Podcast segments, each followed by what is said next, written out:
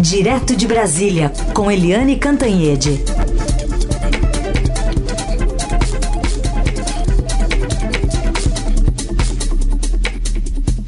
Oi, Eliane, bom dia. Bom dia, Raíssa e Carolina, ouvintes. Oi, Eliane, bom dia. É, vamos começar falando sobre os números né, da Covid-19 aqui no país. A gente está chegando na marca dos 3 mil mortos. Tem alguns estados que estão começando já a relaxar o isolamento social em diversas regiões. A gente falou até mais cedo aqui sobre a reabertura de um shopping lá em Santa Catarina, na região de Blumenau, em que teve até música ao vivo e as pessoas se aglomerando, parecia a entrada de liquidação, sabe? As pessoas, às vezes, sem máscara, idosos, crianças, todo mundo, inclusive, é, sendo aplaudido, né, por entrar pelos funcionários nesse centro comercial lá em Santa Catarina. Pois é, é, é aquela história, gente. O Brasil hoje vai entrar na marca dos 3 mil mortos pelo coronavírus. Todos os estados têm contaminação e têm é, mortos, todos. Nenhum ficou ileso, passou ileso a pandemia. Você tem imagens fortes e você tem, de um lado, os governos alegremente reabrindo, quebrando o isolamento, é, inclusive essa história que vocês falaram dos shoppings, né? Santa Catarina, feliz da vida, abrindo shoppings e abrindo as lojas, etc. O comércio de rua, você vê as imagens das avenidas lotadas de carro novamente, tudo uma beleza. E de outro lado você vê as escavadeiras trabalhando incessantemente para abrir valas comuns e abrir covas correndo às pressas para haver espaço suficiente para os cadáveres da pandemia.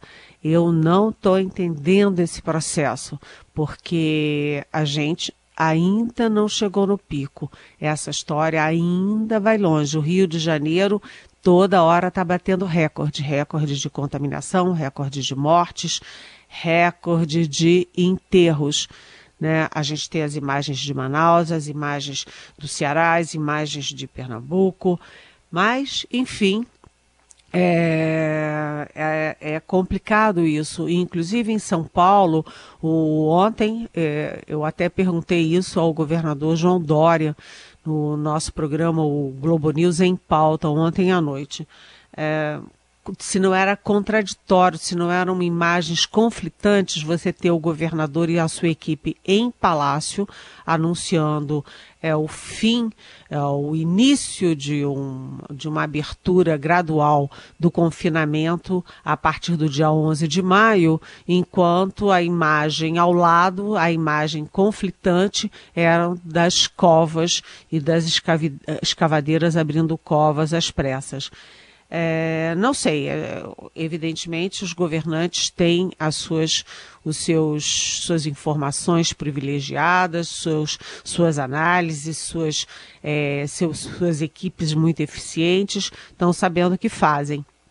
Mas não entendi por que, que São Paulo tem que anunciar com tanta antecedência que vai abrir o confinamento. Né? Nós estamos ainda, hoje é dia 23, portanto, o anúncio do fim do confinamento foi dia 22 de abril, para anunciar que você vai começar o, o, a relaxar o isolamento no dia 11 de maio.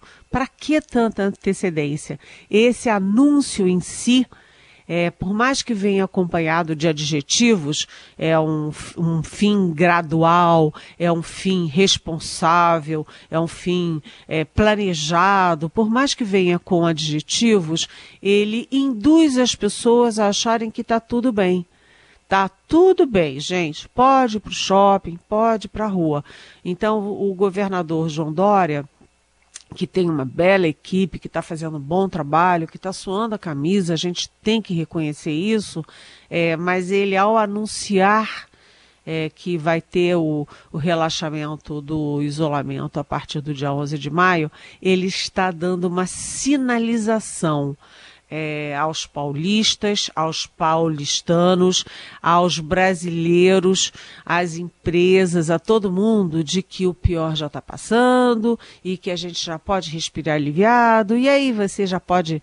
Ah, né, já que São Paulo está abrindo, por que, que você não pode também já abrir as lojas e o, o governo federal, engraçado isso, né? Porque o, o presidente Jair Bolsonaro, no início da crise, na fase mais importante do isolamento, ele não fazia outra coisa senão falar em fim do isolamento e dar demonstrações a favor do fim do isolamento. Ir para a rua, confraternizar com os outros, é, formar aglomerações, inclusive contra a democracia.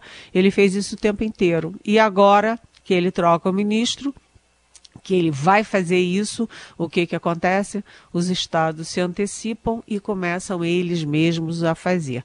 É, fica a sensação de que os governadores estão pressionados pela economia, sim, mas também pela política, por essas carreatas de meia dúzia de ensandecidos que vão, fazem buzinaças na frente do hospital e querem acabar com a única vacina possível que a gente tem contra o coronavírus na marra. Vamos ver, vamos ver em que, que isso tudo vai dar. Muito bem. E, aliás, ontem, Eliane, é, acho que um sintoma de tudo isso que você falou, à tarde teve um trânsito pesado em São Paulo, várias ruas e avenidas, parecia quase que um dia normal de trânsito no, no fim de tarde aqui paulistano. Não parece ser apenas uma coincidência. O, Eliane, agora a gente tem aí o ministro Nelson Teich, né? Ele deu a primeira entrevista coletiva dele, falou sobre a pandemia. E eu estou vendo que tem uma agenda dele agora de manhã com o presidente eh, eh, Jair Bolsonaro. E o tema vai ser cloroquina nesse encontro, viu? Ah, é?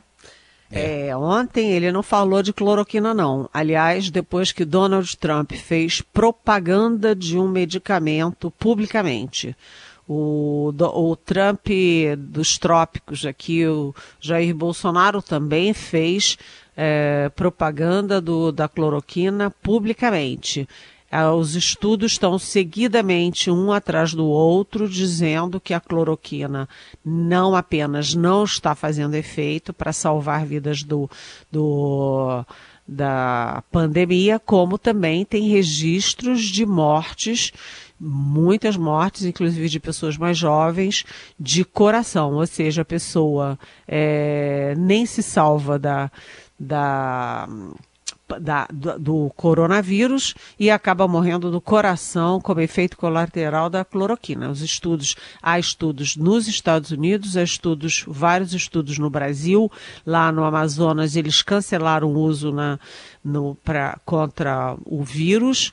Enfim, vamos ver o que, que eles vão acertar sobre cloroquina. O fato é que o ministro eh, não falou de cloroquina nem ao ser anunciado ministro, nem ao tomar posse, nem ontem na sua primeira entrevista, rápida entrevista coletiva.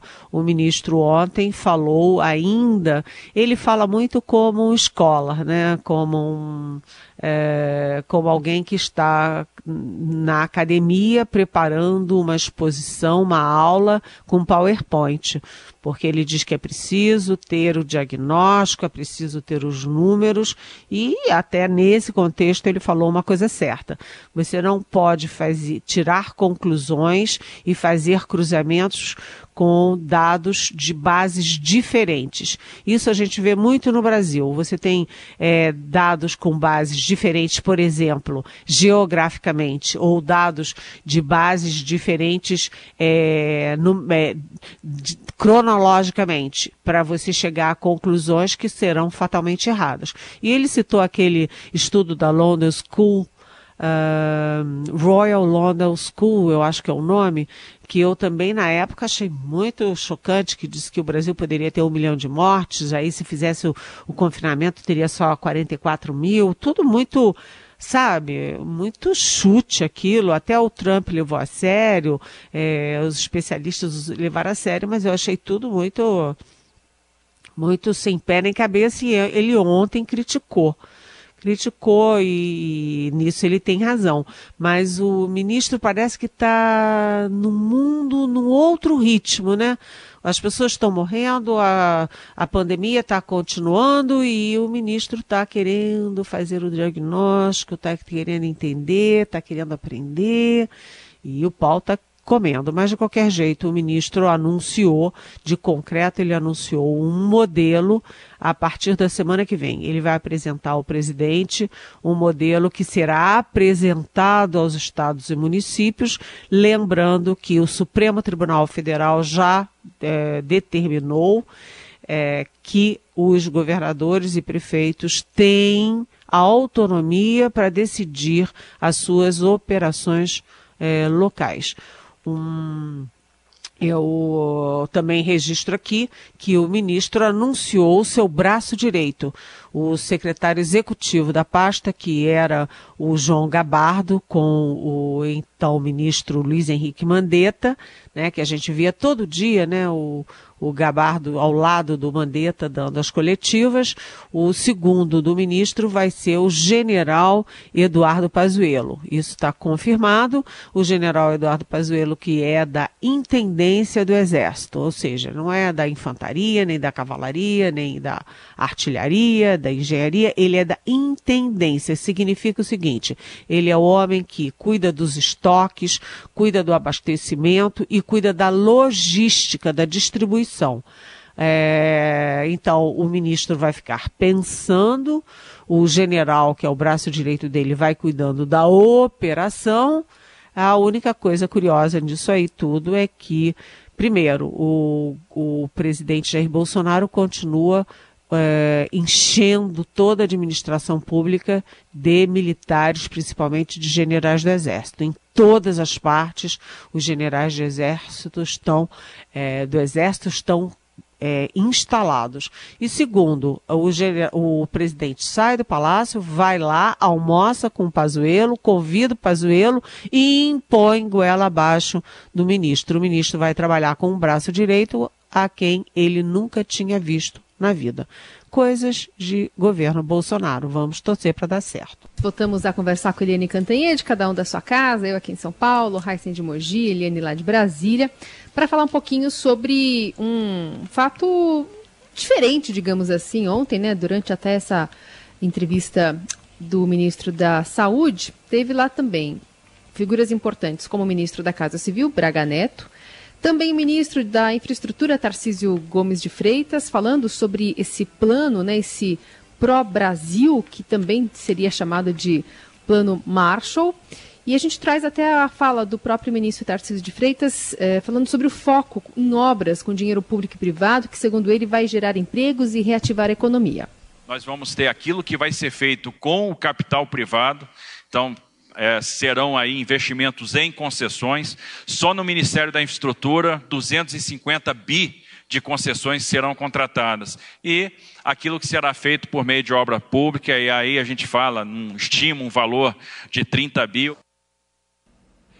E ainda é, ouvimos o Salim Matar, que é o secretário de desestatização do Ministério da Economia, que um pouquinho antes dessa entrevista coletiva discordou da ideia de aumentar os gastos do governo, que não tem caixa para bancar o programa. O plano Marshall, gestado pela Casa Civil, é um pouco diferente dos planos da, do Ministério da Economia.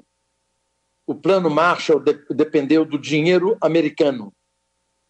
E nós não temos dinheiro sobrando mais. As finanças nossas foram absolutamente esgotadas. Então, ainda é muito embrionário. É, eu li superficialmente que é, alguns ministros liderados pela Casa Civil estão tentando elaborar um plano Marshall. O Ministério da Economia está elaborando um plano de busca de investimento através do privado, já que o Estado não tem dinheiro. Acho que ficou flagrante aí para o nosso ouvinte essa diferença entre a equipe econômica liberal e essa mão forte do Estado. Como é que você responde também essa pergunta da Jussara sobre o enfraquecimento do ministro Paulo Guedes? Oi, Jussara, bom dia. Na verdade, o que a gente está tendo, evidentemente, claramente ali, ostensivamente, é que o governo Bolsonaro virou e está virando cada vez mais um governo militar Né? Você ontem, quando o, o ministro, o novo ministro Nelson Teich da Saúde foi dar pra, a entrevista, você viu que ele estava cercado por militares é, de todos os lados. Né? O, vai para a entrevista quem? Vai para a entrevista o chefe da Casa Civil, que agora se comporta como um primeiro-ministro, que é o general Braga Neto. Aí você tem o secretário de governo, que é o general Eduardo Ramos, que é o general ali que é, cuida da negociação com os políticos. Aí você tem o próprio Tarcísio Gomes de Freitas, que é o ministro da Infraestrutura, ele é militar, ele veio da área militar.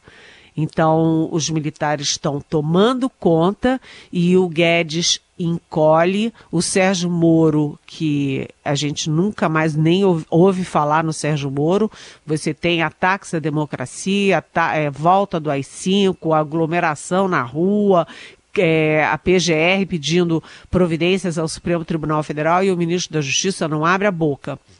Então, os dois superministros, o Paulo Guedes e o Sérgio Moro, encolhem e os militares vão é, tomando de conta, né? vão é, espraiando o seu poder por tudo, inclusive agora é, pelo controle da pandemia dentro do Ministério é, da Saúde.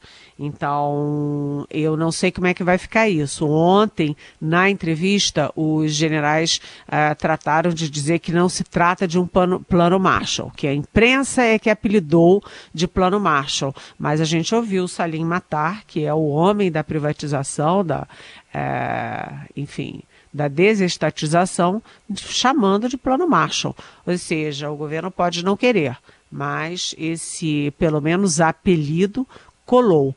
E agora a questão é: cadê o dinheiro? Você está tendo uma, uma disputa que haveria mais cedo ou mais tarde, com pandemia ou não, entre o liberalismo do Paulo Guedes e o estatismo do não apenas do presidente Bolsonaro, mas dos militares. Os militares são estatizantes, são nacionalistas.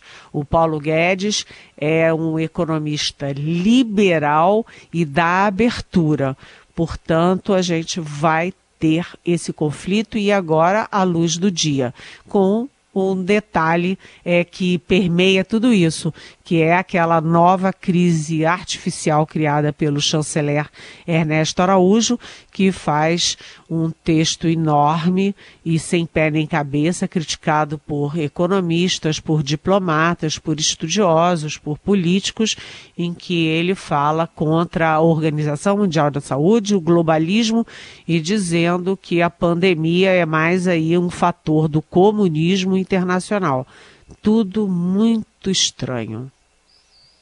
É, ele chamou de comuna vírus, né? O ministro Ernesto Araújo, né? Mostrando aí o, o, o alto nível de contágio, né? Do, lá no Ministério. O, o Eliane, é, você viu que teve uma aproximação, né? Ontem você começou a falar disso, aproximação do presidente Bolsonaro, já com o MDB, depois com o DEM também. O Nelson do Jabaquara está perguntando o que, que você pensa em relação a essas negociações que o presidente está fazendo especialmente com o DEM e o MDB. Oi, Nelson, bom dia, bem-vindo. O é, que que eu penso não, o que que eu apurei conversando ontem. O presidente Jair Bolsonaro, ele, enfim, ataca os políticos, né? Ele ataca da velha política tal. Só que ele foi político 28 anos dentro do Congresso Nacional, o filho mais velho, Flávio, é senador, o segundo filho, o Carlos, é vereador, é, o terceiro filho é, é o Eduardo, que é deputado federal, ou seja, a família toda se dá bem na política. E o presidente tem esse, esse essa montanha russa Ora ataca, ora conversa. Ora ataca, ora conversa. E agora, com a pandemia, com a perda de, de popularidade, inclusive nas redes, o presidente voltou a conversar com os políticos. E ele está conversando exatamente com o Centrão. São aqueles partidos que a gente conhece, né? É, o PP, o PSD, o PL, o Republicanos e tal, é aquele partido, aqueles partidos que são bons no toma lá da cá. E ontem o presidente recebeu o presidente, o grande líder aí neste momento do MDB, que é o deputado Baleia Rossi. E hoje o presidente recebe o ACM Neto, prefeito de Salvador, que, que é o presidente do DEM. E aí a gente fica pensando, o que, que sai dessas conversas? Né? Primeiro, o Baleia Rossi diz, eu não vim pedir cargo, não quero cargo nenhum. Né? O ACM Neto, por tudo que eu converso, ele não vai chegar lá pedir cargo nem querer cargo.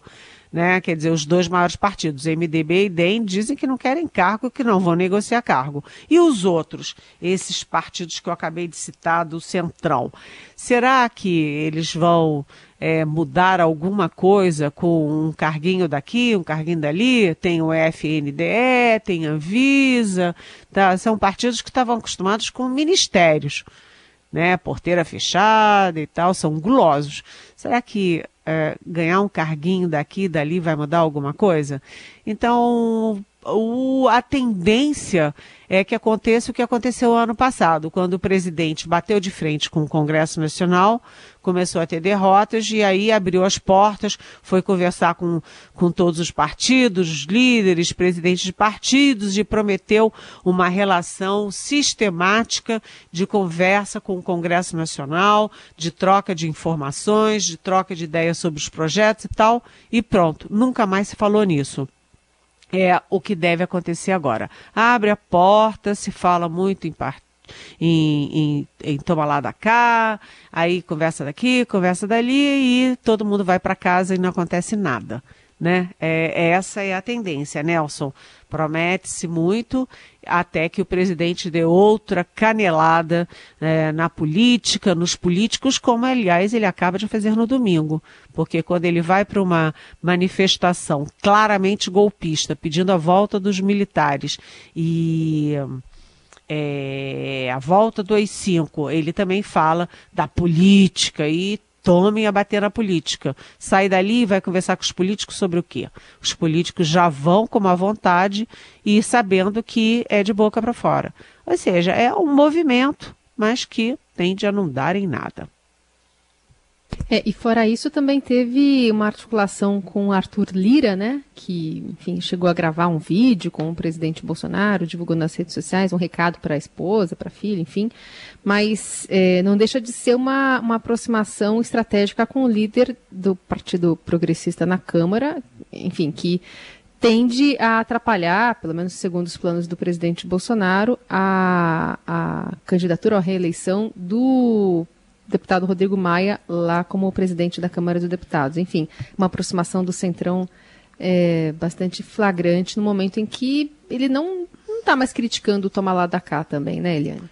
Pois é, ele está fazendo, tentando fazer. Mas é o que eu digo, Carolina. Ele vai fazer toda essa aproximação, o Arthur Lira vai gravar esses vídeos e tal, e na hora do vamos ver, na primeira votação, pode ser na segunda, mas isso não é duradouro, não é duradouro, não é um carguinho daqui, dali que vai dar, que vai mudar tudo. E o Arthur Lira, aliás, que é candidato a, a, a candidato a derrubar a reeleição do, do hum. Rodrigo Maia, até porque a reeleição não é tecnicamente viável ainda, mas o Arthur Lira, a gente precisa lembrar, como o pessoal do DEI ontem estava me lembrando, é que o Arthur Lira é réu no Supremo Tribunal Federal. Então, antes dele poder ser presidente da Câmara, ele precisa resolver aquele probleminha dele lá no Supremo Tribunal Federal.